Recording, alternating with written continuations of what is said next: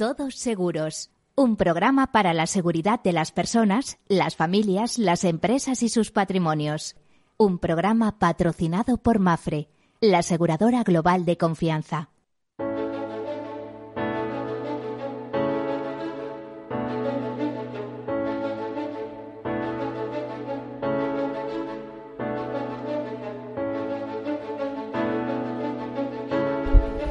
Hola, buen mediodía, bienvenidos, bienvenidos a este programa, a este programa que en clave de riesgos eh, analizamos muchos temas de seguros, de seguridad, de previsión, de prevención.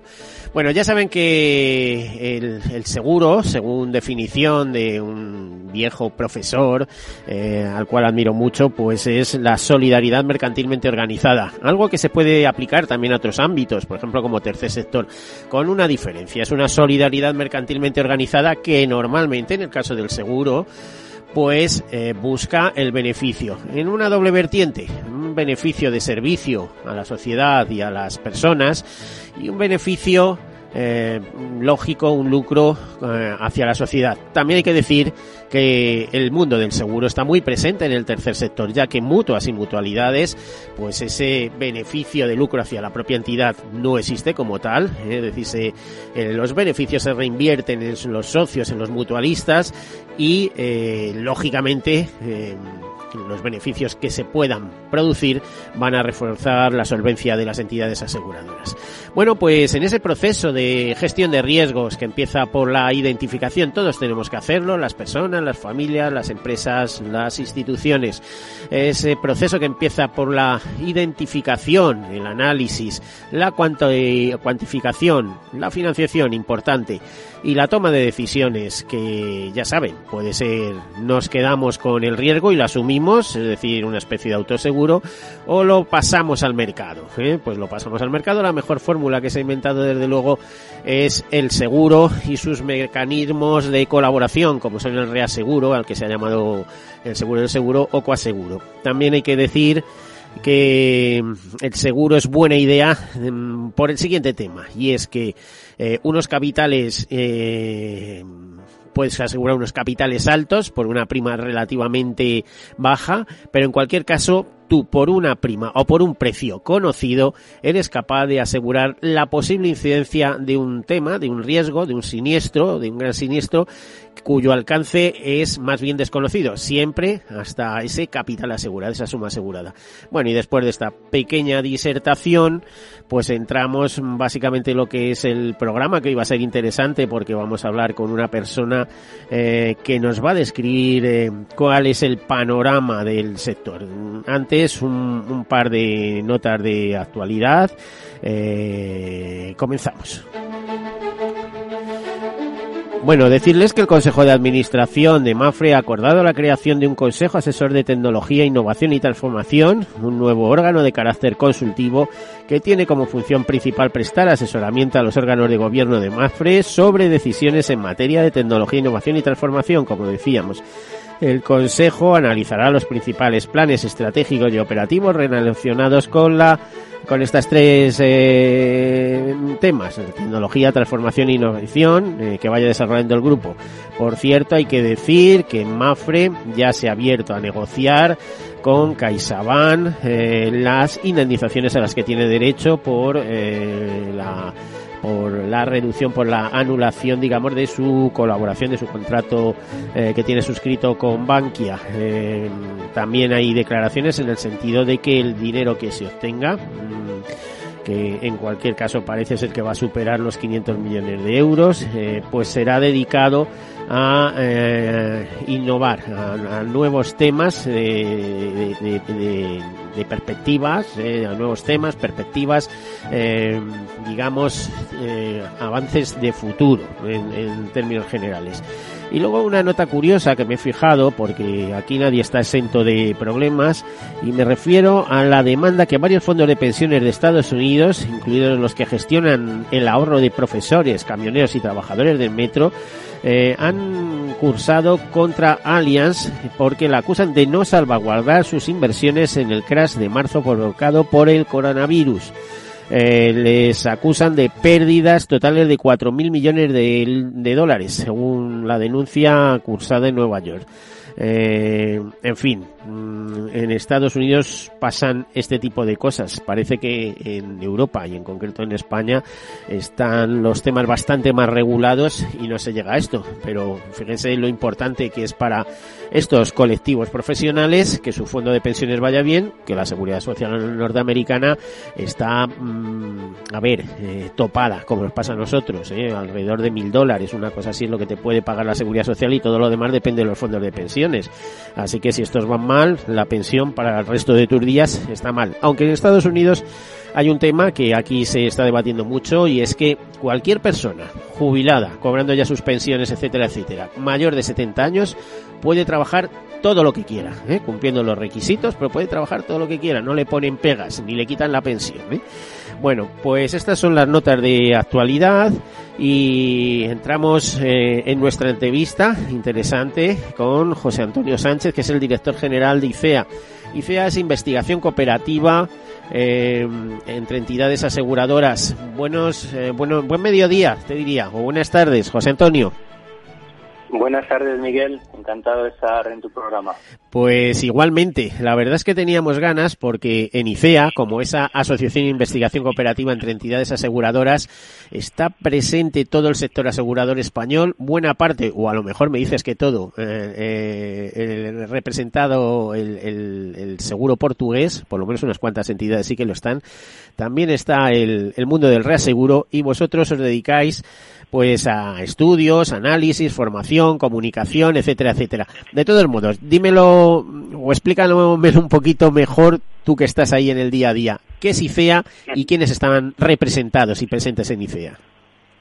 Bueno, pues IFEA es una asociación en que, bueno, fue creada en el año 63 y nosotros básicamente lo que somos es el servicio de estudios del sector nosotros recopilamos toda la información que nos envían todas las aseguradoras y elaboramos todas las estadísticas sectoriales y adicionalmente pues hacemos estudios de investigación. Eh, y adicionalmente tenemos una pata muy relevante que es como centro de formación del, del sector asegurador y como tú bien dices, pues afortunadamente a día de hoy pues prácticamente el 98% de las primas eh, eh, son, son entidades que son miembros de ICEA, también tenemos como tú bien dices también buena parte del mercado portugués, tenemos también todo el, el sector reasegurador. Y también lo que es importante tenemos ya más de 40 corredurías también miembros de ICEA. Bueno, eso está muy bien, o sea, es decir, pagan sus cuotas, están presentes, tienen acceso a los estudios, etcétera, etcétera. Si no me equivoco, en el año 63 nacisteis un poco a imagen y semejanza de capa, que supongo que seguirá funcionando en Francia, o a lo mejor me dicen no. No. Sus funciones fueron asumidas por la patronal francesa, por la Asociación Empresarial Francesa. Sí, correcto. O sea, la, idea, la creación efectivamente de, de ICEA en el año 63 eh, fue eh, bueno, eh, copiando un poco el modelo que existía en Francia, donde existía CAPA, que es un poco la, la, ICEA eh, francesa, pero CAPA en su momento, hace ya muchos años, pues fue absorbida por la patronal, con lo cual ICEA y el modelo de ICEA es algo que no solo es, es, algo que es único en, en, en, el, en el mundo, no hay otra eh, no hay otra asociación similar y normalmente pues el resto de mercados por la información que cuentan estadística pues es la que la que aporta normalmente el regulador o la, propia patronal. Bueno, estoy viendo que dentro de las jornadas que hacéis, porque casi todos los meses tenéis algunas, eh, está por ahí la jornada de fraude más o menos latente, eh, no sé si la habréis llevado a cabo. Mm, sí. Sí, bueno. Eh, sí. sí, sí, dime, adelante. No, eh, vamos a ver, nosotros eh, efectivamente realizamos aproximadamente 20 pues, jornadas eh, al año en el que tocamos distintos ámbitos, desde el análisis de determinadas líneas de negocio a jornadas más transversales, como puede ser el Congreso de Formación y Recursos Humanos, Marketing y Comunicación, tenemos una de CIOS, tenemos una de Big Data, tenemos una de ciberseguridad, tenemos una del fraude y nosotros la seguimos realizando, lógicamente, ante la situación actual el modelo que estamos siguiendo a partir del mes de marzo, que es cuando se decretó el estado de alarma, es que hemos eh, básicamente realizado estas jornadas en formato webinar.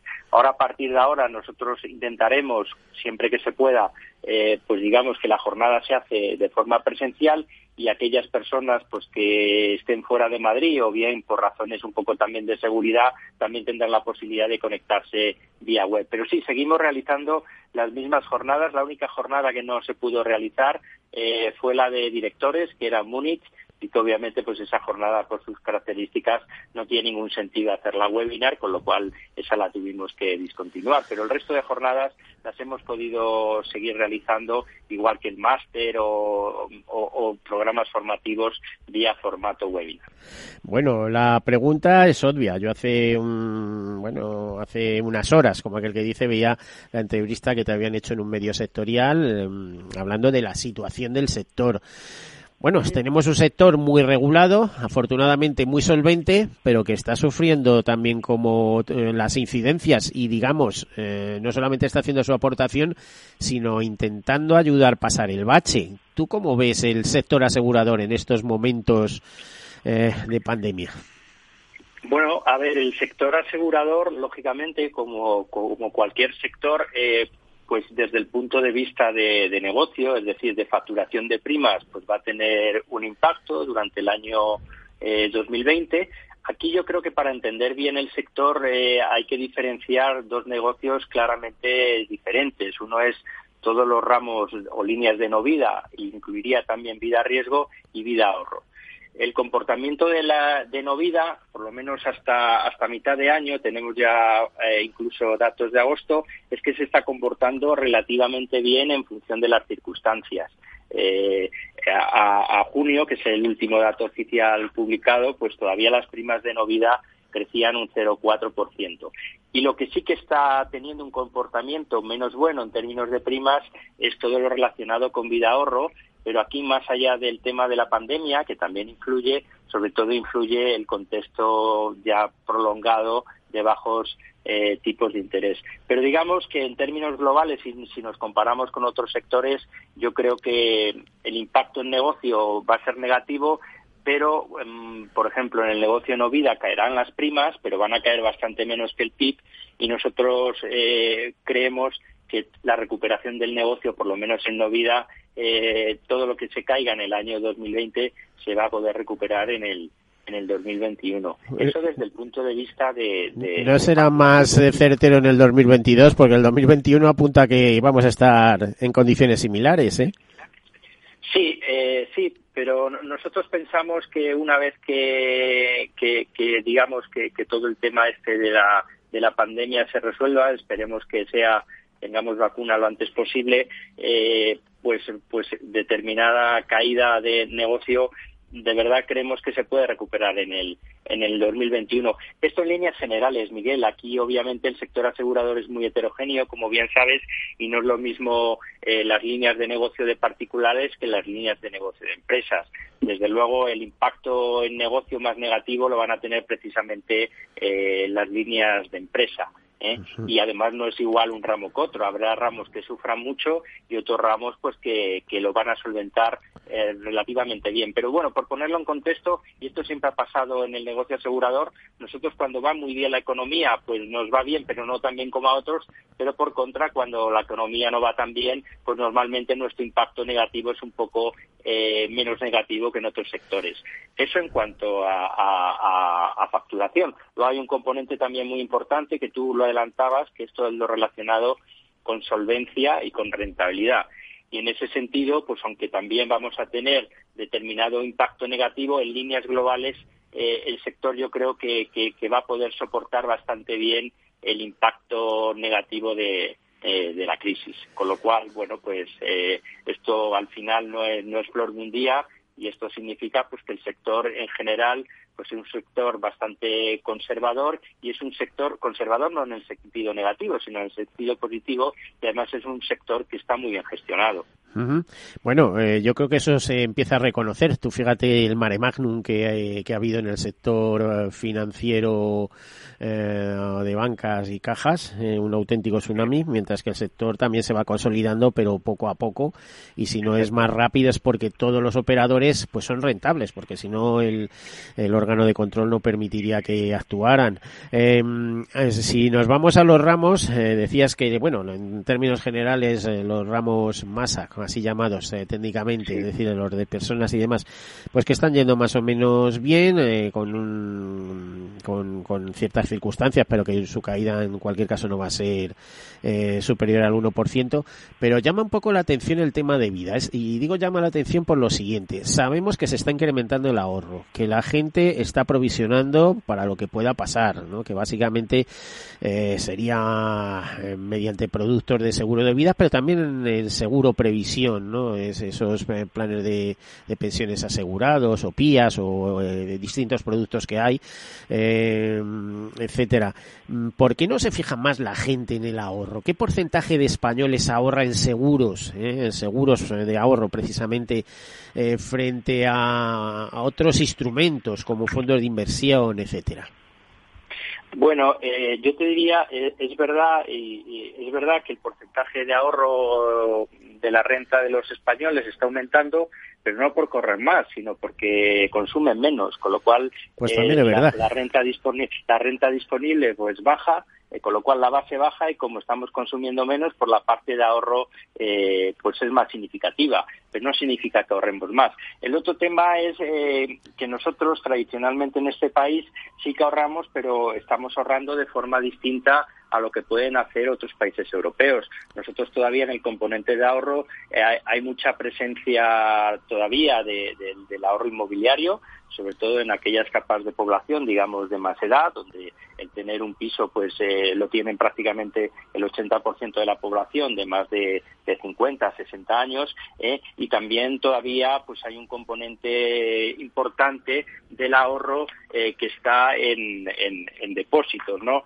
En concreto, en los últimos datos disponibles, más o menos del total de ahorro de las familias, un 17% eh, va a fondos de pensiones y seguros. Poco a poco vamos aumentando ese porcentaje relativo, pero todavía estamos eh, bastante lejos de, otros países eh, de nuestro entorno. Yo creo que, que nos falta también cierta pedagogía y cierta y cierta cultura financiera eh, que poco a poco pues pues el sector está trabajando en, en, conseguirla pero también insisto es que culturalmente el, ahorro del español pues normalmente va a otros a, a, otras modalidades. Sí a otros instrumentos eso es, eso es, con los que compite lógicamente el seguro, ¿no? Bueno, y aquí la fiscalidad es muy definitiva para, para que un español se decida ahorrar por una cosa o por otra. Y estamos viendo que, por ejemplo, en el seguro de vida ha habido muchísimos vaivenes, ¿no? De productos donde podías deducirte en el IRPF a que de repente aparezca o simplemente en planes y fondos de pensiones que nos han cambiado las condiciones de ahorro en distintas ocasiones. Incluso ya sabes que se suele hablar cada dos por tres, de que hay que suprimir esa ventaja, esa pequeña ventaja fiscal para a la hora de ahorrar, ¿eh? aunque luego se tribute, es decir, que la tributación pues, pues eh, es, fundamental, la fiscalidad es fundamental en estos productos. Sí, sí. Eh, lógicamente, la parte cuando una persona pues pues decide dónde pone sus ahorros, pues lógicamente eh, la parte fiscal tiene mucha relevancia y es verdad que aquí en este país eh, pues eh, comparando con lo que pasaba hace unos años vamos todavía a una situación peor no porque cada vez bueno pongo el ejemplo de los fondos de pensiones. José Antonio, mira, pues me comunican, nos quedan apenas unos segundos antes de pasar a, mensajes publicitarios. Si no te importa, vamos, eh, me, te voy a pedir estas explicaciones y de manera mucho más extensa a vuelta de, publicidad. ¿Te parece? De acuerdo, Miguel. Venga, hasta ahora. Venga, gracias. Hasta ahora.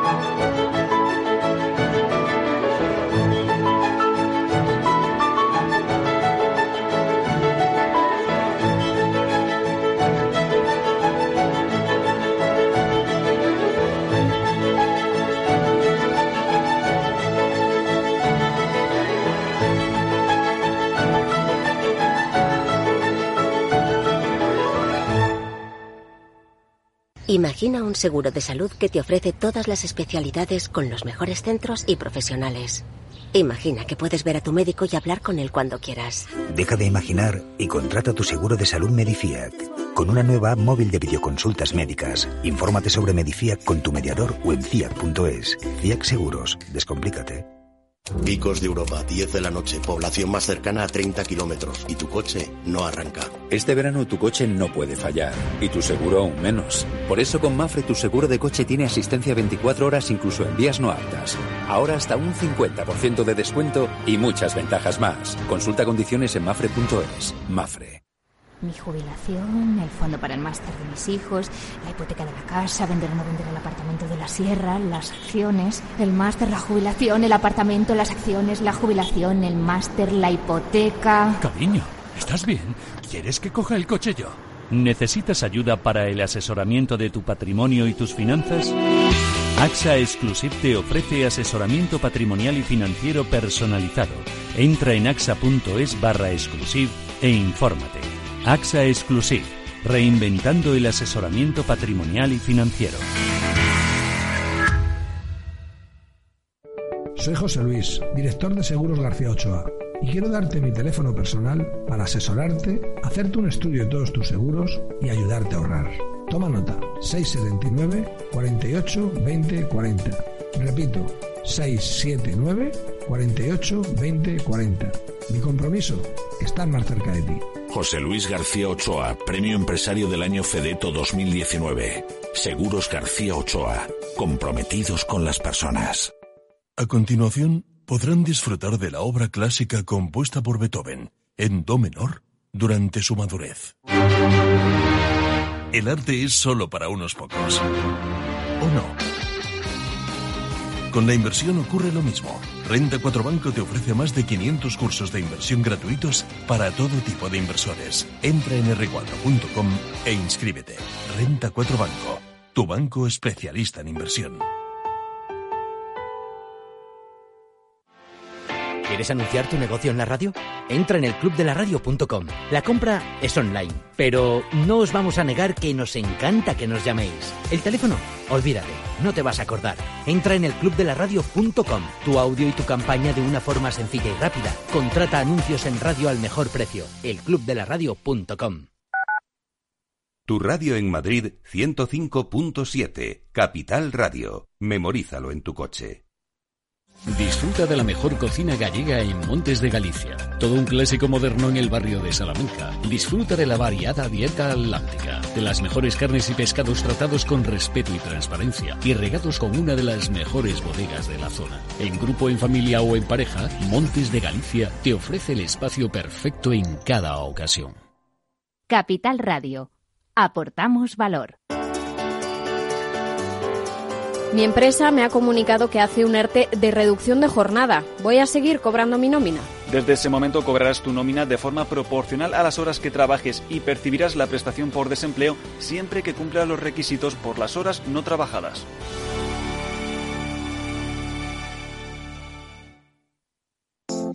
Horno San Onofre. Somos pasteleros y eso nos gusta. Utilizamos materias primas que nos hacen disfrutar y elaboramos todos nuestros productos de forma artesanal, sin sucedáneos, ni margarinas, ni grasas trans. Sabemos que las cosas buenas son importantes. Con el hashtag buscamos gente dulce. Horno San Onofre, calle San Onofre 3, teléfono 91 532 9060 y calle Hernani 7, teléfono 91 554 3396. También nos encontrarás en el mercado de San Miguel 3 www.pasteleriasanonofre.com.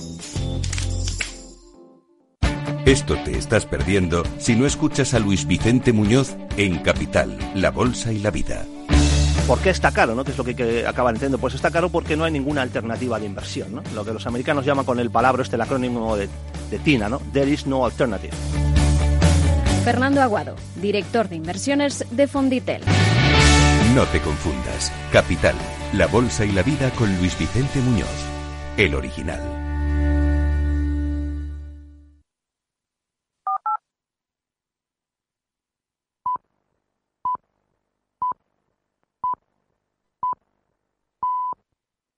Todos Seguros, un programa patrocinado por Mafre, la aseguradora global de confianza.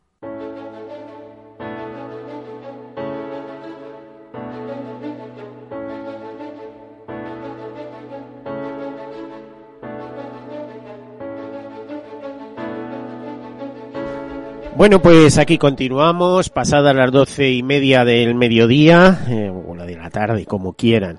Eh, estamos hablando con José Antonio Sánchez, que es director general de ICEA, Investigación Cooperativa de Entidades Aseguradoras, la asociación, la gran asociación, nacida, como nos contaba, en 1963, a imagen y semejanza del CAFA francés en su día, pues eh, estábamos hablando de cómo va el sector, de cómo, de cómo está vibrando y especialmente en los últimos minutos nos referíamos al seguro de vida y la previsión de por qué se está incrementando el ahorro de los españoles, eh, que él no lo justificaba por la falta de consumo, y por qué no el seguro de vida no termina de estar entre las preferencias o entre las cosas más miradas del, de esos ahorradores. Y yo le decía, quizá haya incidido la fiscalidad y las políticas de los distintos gobiernos con tanto cambio fiscal respecto al seguro de, de vida y también en eh, todos los temas relativos a previsión. Bueno, pues tomemos el hilo conductor de lo que nos estaba comentando y le damos la palabra a José Antonio Sánchez. Bienvenido de nuevo. José Antonio,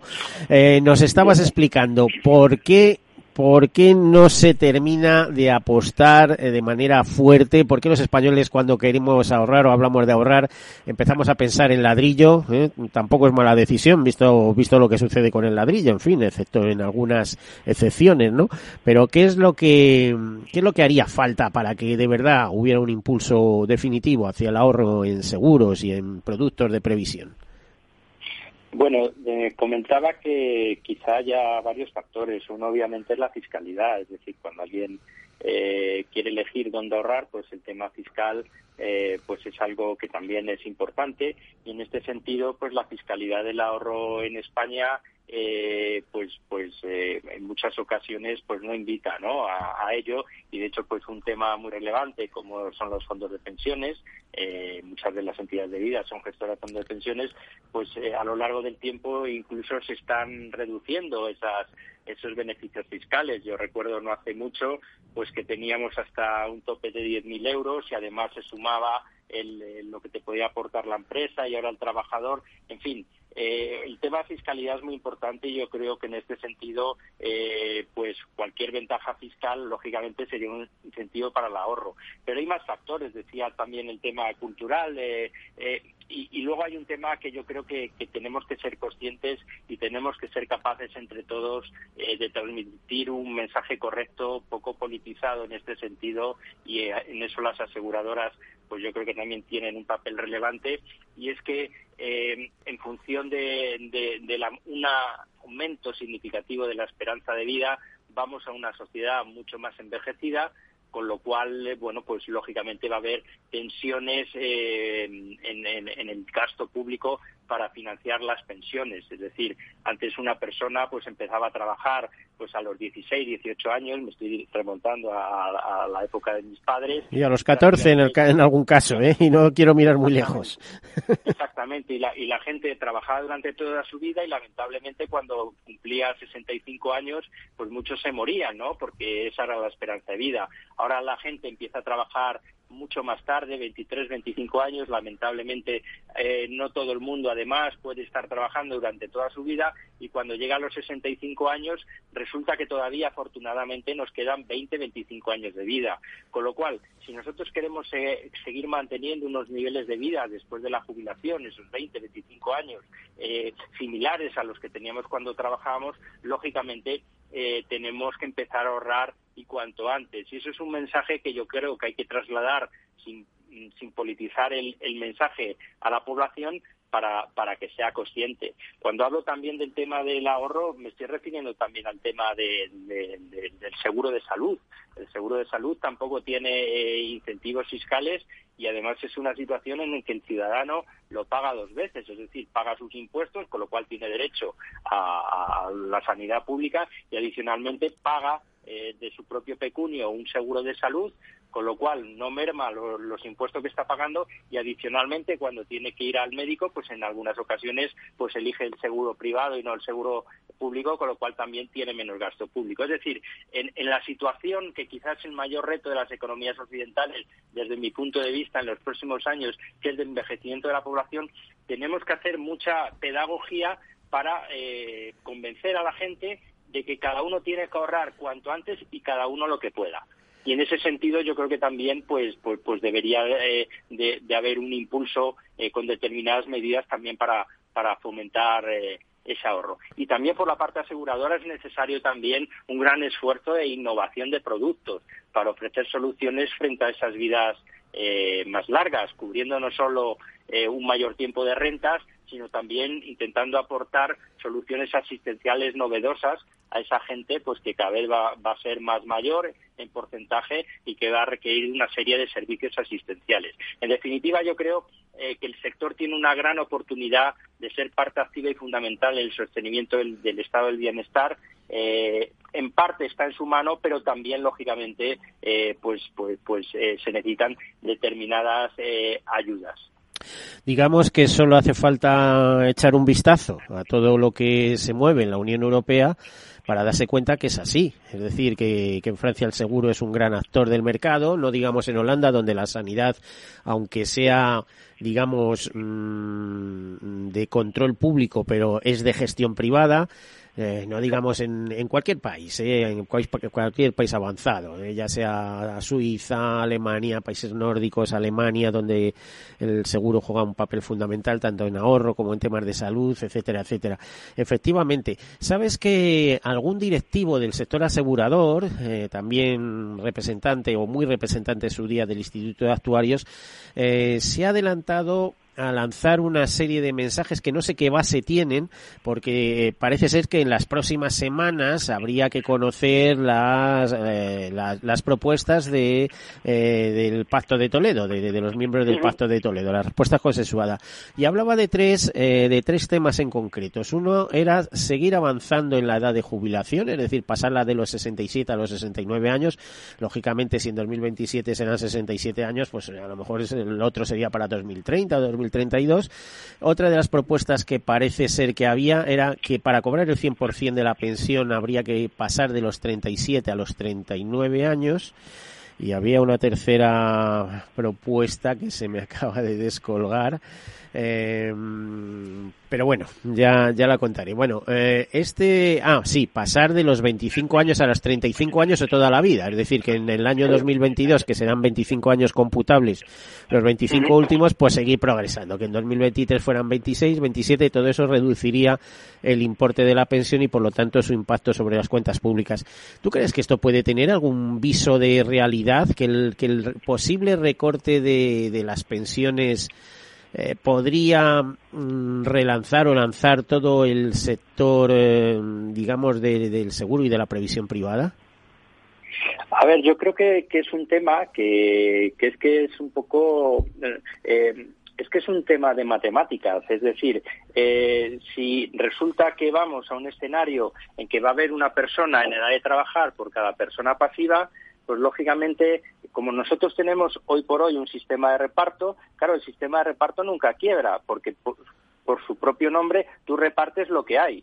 ¿Vale? Entonces, como cada, las pensiones de cada año se financian por los trabajadores de ese año, llegará un punto en que habrá poco que repartir, con lo cual la pensión pública va a bajar. La única posibilidad de, y además tiene, tiene cierta lógica que se haga así, es de que eh, podamos trabajar eh, más años ¿eh? Y además es que no, no es comparable, por ejemplo, los 65 años de ahora de los 65 años de hace eh, 30 años, ¿no? Yo creo que esto además, pues habrá que verlo en función de las profesiones. Está claro que hay profesiones que esto físicamente eh, pues tiene sentido y otras no, pero vamos a un escenario en, que en que tenemos que, que, trabajar más años si queremos tener eh, una pensión pública que nos ayude más o menos, como comentaba anteriormente, pues a tener un, nivel de vida similar a, cuando estábamos trabajo, eh, trabajando. El problema de todo esto, Miguel, desde mi punto de vista, es que esto que es un tema de sentido común y que cualquiera que se le explica eh, lo entiende, nosotros, mira, hacemos muchos estudios en los que eh, contamos con la voz del consumidor ¿eh? y hacemos incluso pues muchas mesas redondas con los consumidores. Claro, la, primera reacción del consumidor es no, lo que quiere el sector es que se privaticen las pensiones, que se privatice la sanidad pública.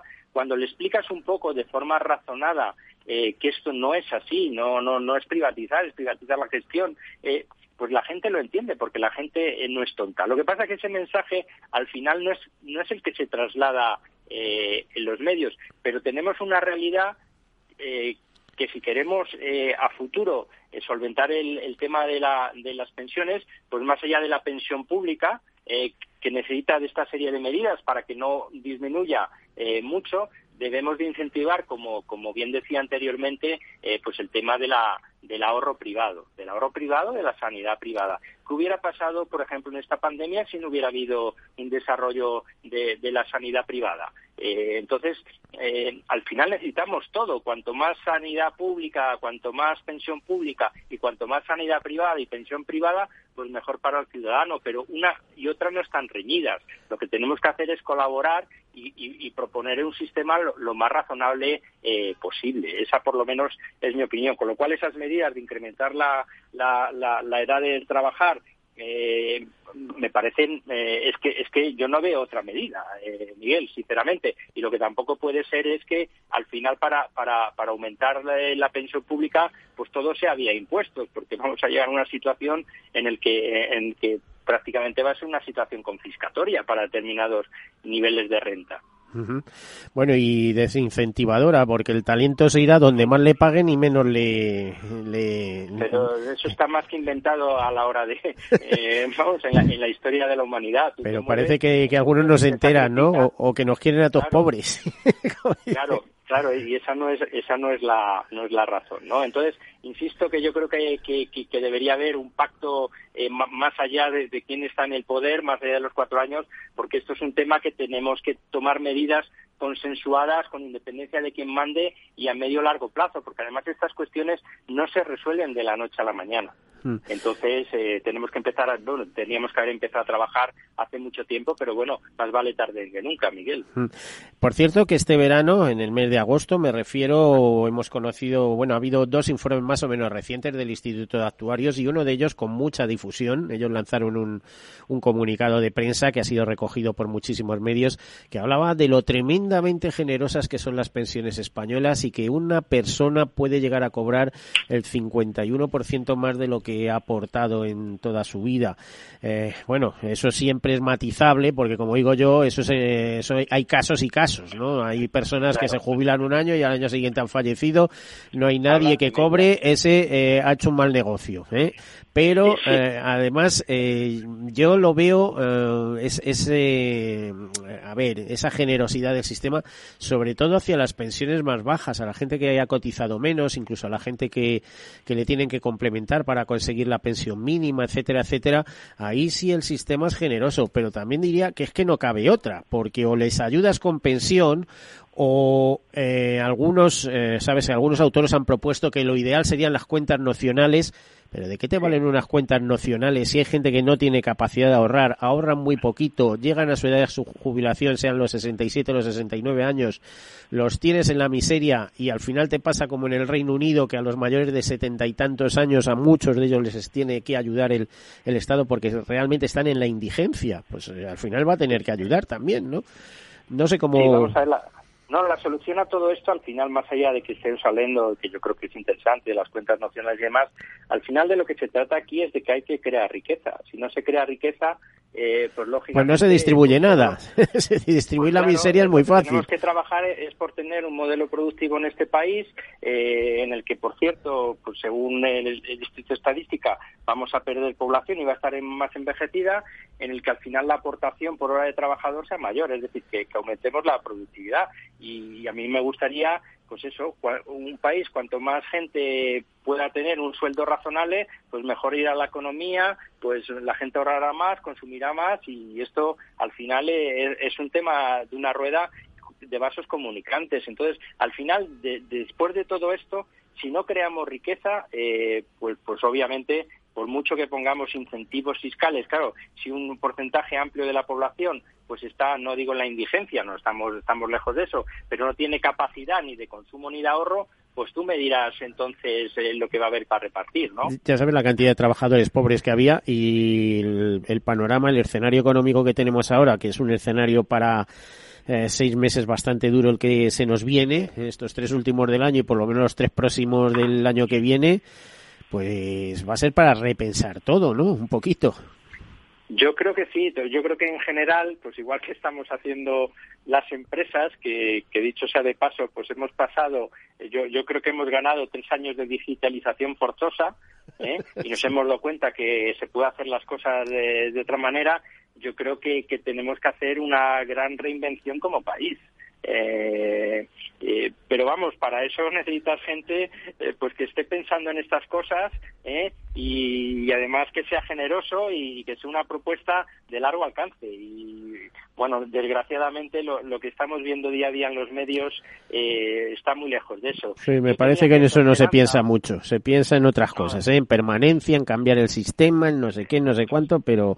En eso estamos, sí. Mm. Sí, sí, desgraciadamente, Miguel pero hay que crear riqueza y, creando riqueza al final es mucho más eh, es mucho más fácil repartir la abundancia no que gestionar la pobreza. Bueno eso lo digo yo también. También es mucho más difícil crear riqueza ¿eh? porque eso es requiere mucho esfuerzo innovación no sé qué no sé cuánto y es mucho más fácil pues vivir de la subvención. Para qué nos vamos a engañar no es, es un tema complicado ¿eh? además fíjate no es un país precisamente donde el emprendimiento sea fácil. Son trabas por todos lados y antes de montar la empresa ya te están llegando los impuestos casi. O sea que este. Eh... Sí, efectivamente. Pues eso es lo que digo cuando digo que nos tenemos que reinventar y. Pero bueno, no parece que, que vayamos en esa línea, por lo menos eh, por lo que uno oye, ¿no? Y lee. Sí. Desgraciadamente. Bueno, si nos referimos a noticias, que vosotros lanzáis un montón de noticias, todas las semanas hacéis un breve resumen de las cosas que os interesan, eh, estudios, etcétera, etcétera. Mira, recientemente, de fecha 23 de septiembre, decíais que las inversiones del sector asegurador alcanzaron los 317.000 millones eh, con 6 eh, de euros a junio de 2020. Si tuviéramos un sector que fuera capaz de invertir un billón de euros, por un billón de euros que tendría invertido en nuestra economía, ¿no? Correcto. Y si fueran dos, pues mucho mejor, Miguel. ¿Eh? Y además un sector, dicho sea de paso, que no solo es uno de los principales inversores institucionales, sino que es un sector que no destruye empleo eh, y que además los contratos en el sector de media el 97% de las personas tienen contrato fijo. Es decir, que es un sector eh, que tiene empleo de calidad y que además es un sector que indirectamente da empleo a muchos. Eso, eso, eso iba a decir. Tiene empleo de calidad y además da empleo a, mucho colaborador alrededor, eh, a mucho sector externo, ¿no? Eh, reparaciones, talleres, etcétera, sí. Eh, luego, médicos, abogados, en fin, un montón de, de personas, sí. Mm. Eh, iba a decir que además es un gran inversor, es decir, eh, en, deuda pública del Estado. No es un dinero que se eso, sino que se ayuda a mantener el Estado. No solo es el caso de España. Algún directivo del sector asegurador de origen francés nos comentaba, por ejemplo, que en Francia cuando había algún problema y necesitaban colocar una emisión especial y tal, enseguida estaban llamando al sector asegurador, eh, cómprenos esto que necesitamos su ayuda, ¿no? Bueno, y eso, eso lo vimos perfectamente en la crisis del 2008. Al final las, las emisiones de deuda española, pues en muchos casos era el sector asegurador español eh, el que, bueno, pues el que compraba eh, o sea que somos, eh, somos un sector que no solo representamos un porcentaje importante del PIB, aproximadamente el 5,3, 5,4%. Por cierto, que no deja de disminuir, ¿eh? O sea, yo lo he llegado a ver en el 6 y pico y no hay, no hay manera de que vuelva a alcanzar esa cota.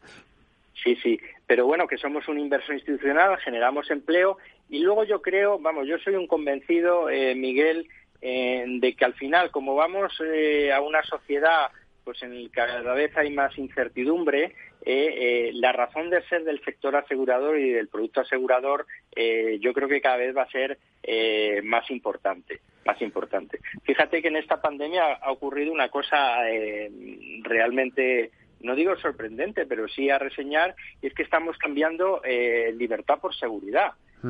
con lo cual, al final, en una sociedad cada vez más incierta, la seguridad es, es un factor que, está en, la mente de todas las personas y obviamente um, el sector por excelencia que nos puede proveer eh, de seguridad, esa es una de sus facetas, es el sector asegurador, con lo cual yo creo eh, que por lo menos la industria y el producto tiene una razón de ser cada vez más importante eh, a futuro.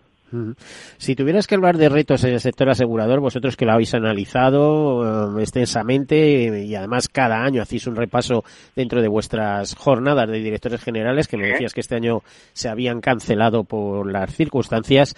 ¿Qué retos me destacarías? A ver, no hace falta que me digas 40, pero sí los 3, 4, 5 principales. A ver, te lo voy a resumir. Desde mi punto de vista, eh, una de las cosas que tiene que hacer cualquier empresa y desde luego una aseguradora es entender eh, entender el, futuro, ¿no? Entender el futuro para podernos adaptar, porque hoy por hoy la única ventaja competitiva sostenible en el tiempo es la capacidad de adaptación y la capacidad de innovación.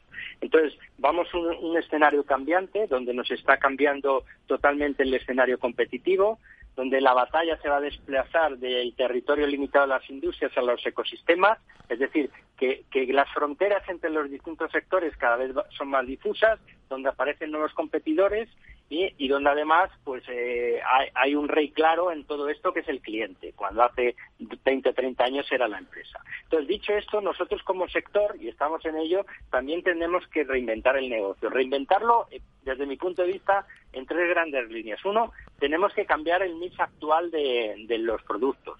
Eh, hoy en día hay mm, ramos que tienen un peso muy significativo todavía y que por eh, la evolución económica y la evolución de las tendencias pues van a perder peso, con lo cual que si queremos seguir creciendo tenemos que desarrollar otra serie de coberturas que hoy por hoy pues pueden ser interesantes más allá del tema que hemos comentado del ahorro y de la salud.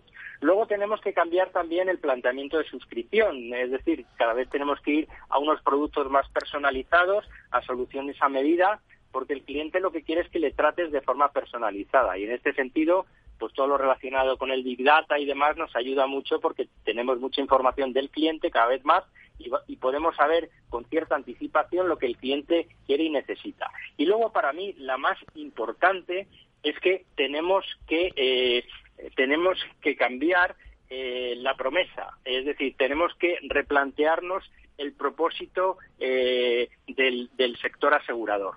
¿Por qué? Pues porque al final eh, nosotros eh, no, tenemos que vender eh, el producto asegurador desde el punto de vista de un componente de un componente técnico. Nosotros lo que tenemos es que cambiar la promesa. La gente no quiere comprar seguros. Lo que quiere es que las aseguradoras estén en sus momentos vitales, en la salud, en la enfermedad, en la riqueza, en la pobreza, casi como en el matrimonio. Con lo cual el objetivo del seguro tiene que ser mejorar la vida.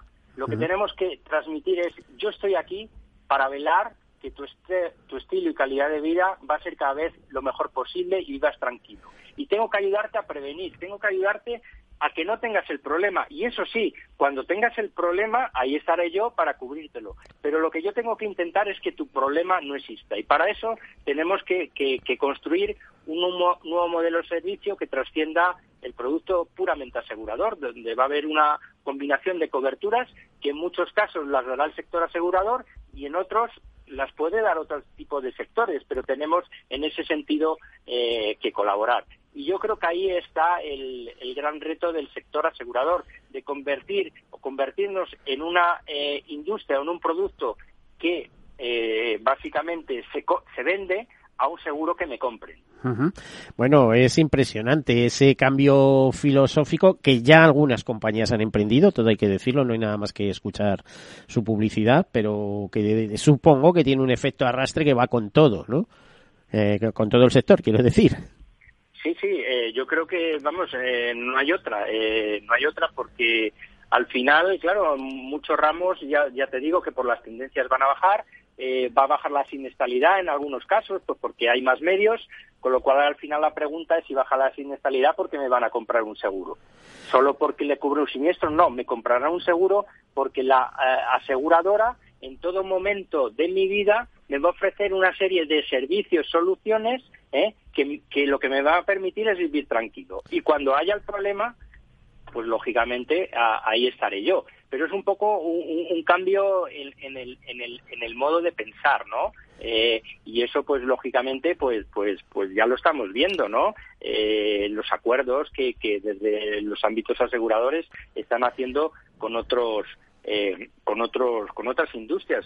E incluso debemos de colaborar incluso entre entidades que hasta ahora eran competidoras.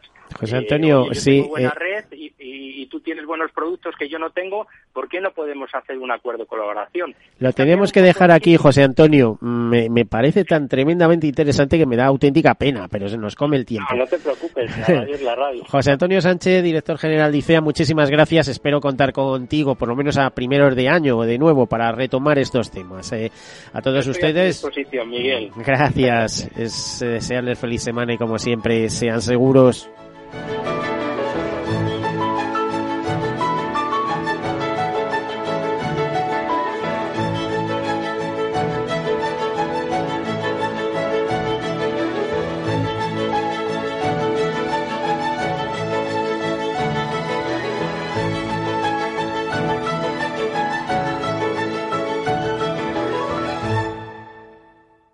Todos seguros. Un programa patrocinado por Mafre, la aseguradora global de confianza. Centro Ciudad Sol, 38 grados a la sombra, rebaja, 6 horas visitando tiendas y la luna del coche rota. Este verano tu coche no puede fallar y tu seguro menos. Por eso con Mafre tu seguro de coche tiene centros de servicio exclusivos. Ahora hasta un 50% de descuento y muchas ventajas más. Consulta condiciones en mafre.es. Mafre.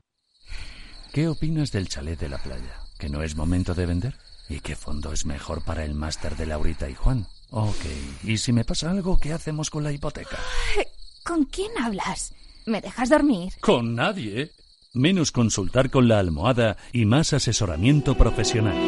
AXA Exclusive te ofrece asesoramiento patrimonial y financiero personalizado. Entra en axa.es barra exclusive e infórmate. AXA Exclusive, reinventando el asesoramiento patrimonial y financiero. Sí, sí quiero. Quiero tener siempre disponible a un buen equipo de abogados. Quiero tener un servicio telefónico de asistencia jurídica ilimitado. Quiero expertos que defiendan mis derechos como consumidor y como ciudadano. Quiero ARAC. ARAC. Lo nuestro es defender lo tuyo. Contáctanos en arac.es en el 992 2095 o consulta a tu mediador. Amaneces antes que el sol y conviertes la tierra en frutos y creas la lluvia y superas plagas y tormentas y peleas contra viento, granizo y cada día empiezas de nuevo. Eres de una naturaleza especial, por eso hay un seguro especial para ti. Agroseguro, más que un seguro. Escuchas Capital Radio, Madrid 105.7, la radio de los líderes. Disfruta de la mejor cocina gallega en Montes de Galicia. Todo un clásico moderno en el barrio de Salamanca. Disfruta de la variada dieta atlántica, de las mejores carnes y pescados tratados con respeto y transparencia y regados con una de las mejores bodegas de la zona. En grupo, en familia o en pareja, Montes de Galicia te ofrece el espacio perfecto en cada ocasión. Mus. Mus. Mus. Sinesio. Te toca, Sinesio. ¿Qué pasa? Oye, Sinesio, no, ¿qué, ¿qué te pasa a ti? Que te veo muy onnubilado, que no te veía yo así de ausente desde que te prometiste con la maruja. Si es que tengo un aparato que me resuelve todas las dudas, estoy a la última en los mercados. Anda, mira, ya está Sinesio con sus inventos. Sinesio el ingeniero. Atiende, Paco, mira lo que he descubierto. Alexa, ponme Capital Radio, maja. Te damos la bienvenida a Capital Radio. Puedes escuchar la señal en directo o nuestros mejores audios en formato podcast. Directo o podcast. ¿Qué quieres escuchar? Ponme los podcasts, Alexa. Has elegido podcast. Vas a escuchar las noticias de Capital Radio. Con esto, Paco, vamos a echar el órdago a los mercados. Natural. En el restaurante Gaztelubides somos rigurosos con la selección del producto para crear recetas imaginativas que acompañamos de una bodega generosa y brillante y de nuestra magnífica terraza durante todo el año. Restaurante Gaztelubide, carretera de La Coruña, kilómetro 12200, La Florida. Teléfono 91 372 8544. Una recomendación del programa gastronómico Mesa y Descanso. Para personas inquietas, Capital Radio.